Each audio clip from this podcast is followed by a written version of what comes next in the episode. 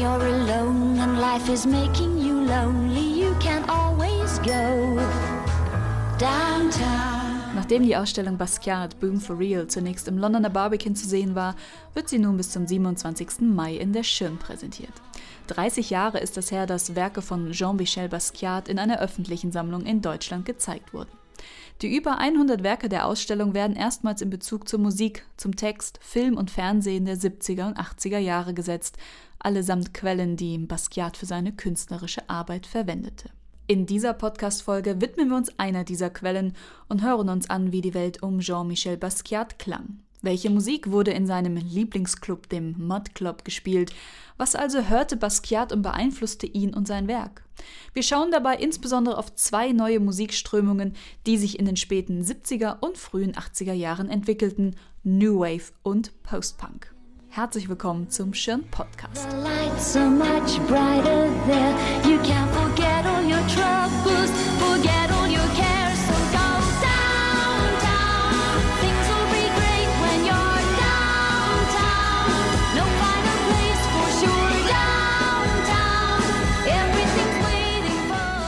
Es war eine überwältigende Zeit.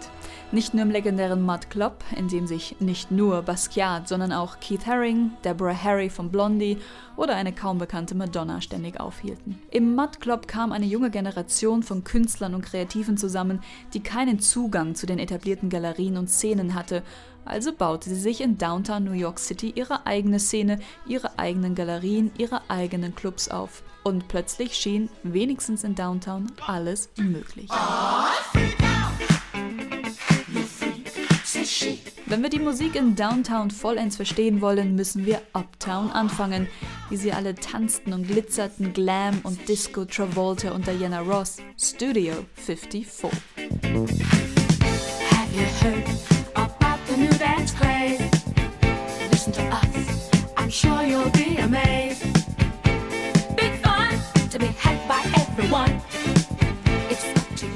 Doch nicht alle wollten Disco und Glitzer. Oder selbst wenn, die meisten kamen in die Welt des Studio 54 gar nicht rein. Es war ein elitärer Kreis, die Türsteher kaum zu überwinden. Ähnlich ging es auch den jungen Künstlern, die in die etablierte Kunstwelt eintreten wollten. Keine Chance. Was also tun? Man gründete seine eigene Welt inklusive der eigenen Discos. Das Gegenstück zum Studio in Uptown wurde der Mud Club in Downtown. Gegründet 1978 vom Publizisten Steve Mass gemeinsam mit dem Kurator Diego Cortez und Sängerin Anya Phillips. Es sollte ursprünglich eine Disco für Punks sein. Zwar war die Türpolitik auch hier strikt, aber anstatt Uptown Rich Chic wurden hier junge Künstler, Intellektuelle und Shabby Chicks hereingelassen. Punks aus der Provinz ebenso wie der Anwalt.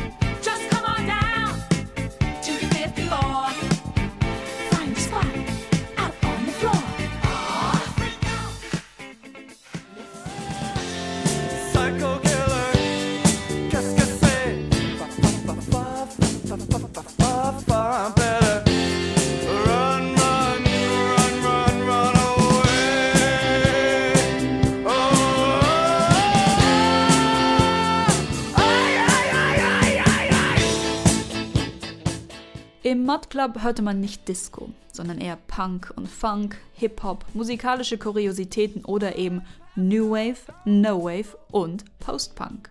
Insbesondere New Wave und Post-Punk sind zwei musikalische Strömungen, die gar nicht so einfach auseinanderzuhalten sind. Oft werden sie sogar synonym verwendet.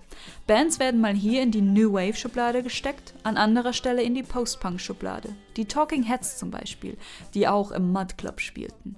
Versuchen wir also Klarheit ins Dickicht zu bringen. Wo müssen wir anfangen? Beim Punk. Der Punk wollte ab Mitte der 70er Jahre die stilisierte Rockmusik befreien. Diese war zu kommerziell, zu soft geworden.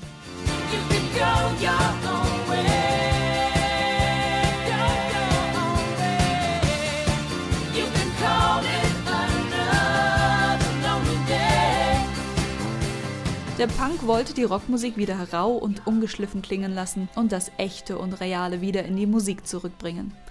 Punk war eine neue Welle in der Musik, eine New Wave. Doch kaum einer glaubte an einen lang anhaltenden Erfolg vom Punk. Eine Welle ist ja auch nicht sonderlich langlebig. Außer die großen Plattenfirmen wie CBS, Polydor und Virgin, die sahen Potenzial in dieser neuen Richtung und nahmen Bands wie The Clash, The Vibrators, The Stranglers und The Jam unter Vertrag. Die Ablehnung bürgerlicher Werte und gesellschaftlicher Regeln wurde zur perfekten Verkaufsstrategie.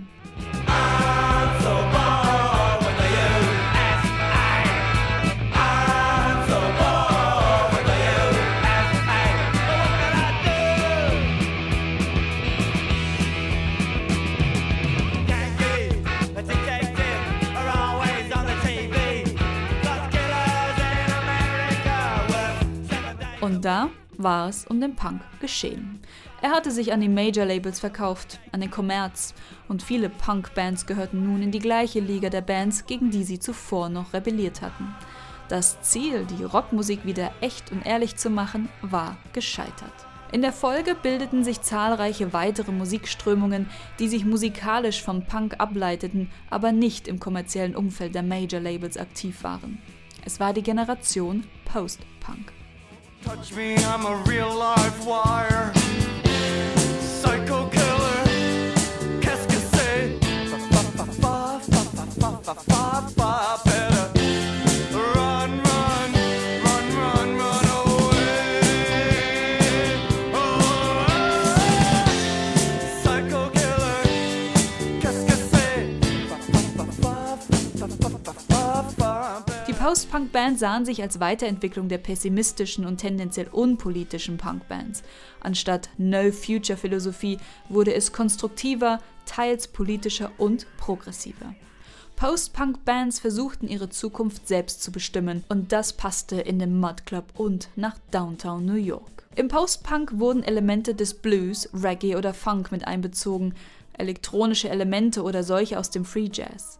Instrumente wie der Synthesizer waren nun da und das Tonstudio wurde mit neuen Aufnahmetechniken voll ausgenutzt. Der englische Journalist und Literaturkritiker Nicholas Lazard hat Post-Punk als eine Fusion aus Kunst und Musik beschrieben. Ideen aus Kunst, Kino, Literatur, Philosophie, Politik und kritische Theorie fanden ihren Weg in die Musik. Bands der ersten Post-Punk-Stunden sind etwa Joy Division, The Talking Heads oder The Cure, später auch The Police, um nur die bekanntesten zu nennen. Your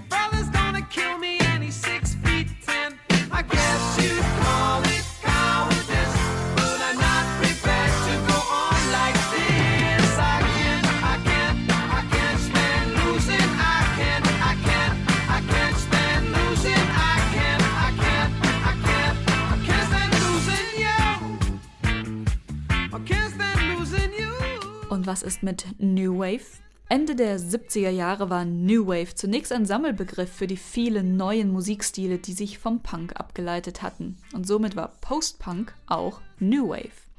Der Begriff New Wave wurde geradezu als Marketingstrategie eingeführt.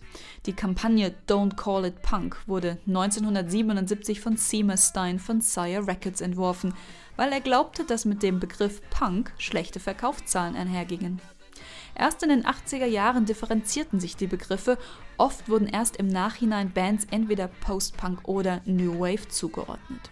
Das, was in den 80er Jahren zu New Wave wurde, ist deutlich poppiger als Post-Punk. Die Produktionen sind elektronischer und Synthesizer-lastiger, das Styling spielte eine große Rolle. Der Sound ist oft kühl. Es entstand dabei auch der Synthpop mit Bands wie den Eurythmics, Soft Cell, Aha oder New Order oder Depeche Mode unter Vertrag genommen von Seymour Stein.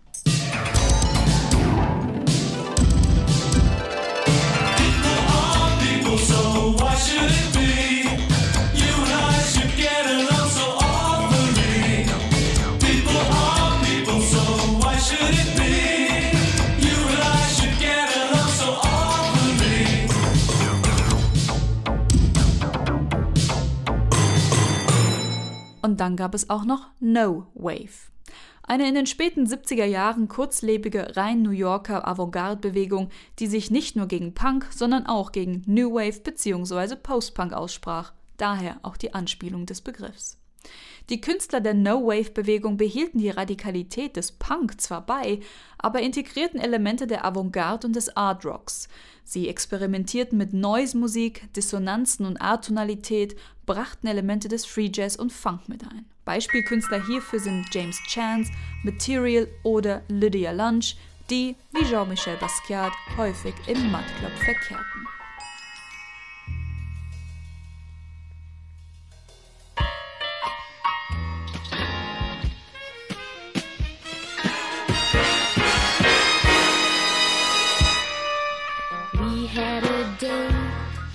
12th Street and A. If you're gonna be there, don't be late. Instructed as such, without a soft touch. Um Basquiat selbst? Wie in so vielen Dingen stand er auch musikalisch abseits des Mainstreams. Er hatte seit 1979 seine Band Test Pattern, die sich später in Grey umbenannte. Also nicht Grey wie grau, sondern Grey wie Grey's Anatomy, das Anatomiebuch, das ihn immer wieder inspirierte. In dieser Folge haben wir Basquiats musikalisches Umfeld in Downtown betrachtet. Im nächsten Podcast zur Ausstellung verkleinern wir den musikalischen Radius, denn Musik war für Basquiat eine der wichtigsten Inspirationsquellen. Wenn er malte, hörte er immer Musik. Wenn er nicht malte, verbrachte er seine Zeit im Mud Club und hörte dort Musik. Er war also immer von Musik umgeben. Er wurde von Jazz und Bebop inspiriert, er produzierte eine Rap-Single mit den Hip-Hop-Künstlern Rammel und K-Rob und mit seiner Band Grey spielte er Noise-Musik. All das hören wir uns in der April-Ausgabe des Schirm Podcast an. Die Folge Ende März wird sich um die Ausstellung Power to the People drehen, die am 21.03. ihre Pforten öffnet. Bis dahin hoffen wir wie immer, dass euch der Podcast gefallen hat und wir uns beim nächsten Mal wieder hören. Adieu. All your troubles, forget all your cares.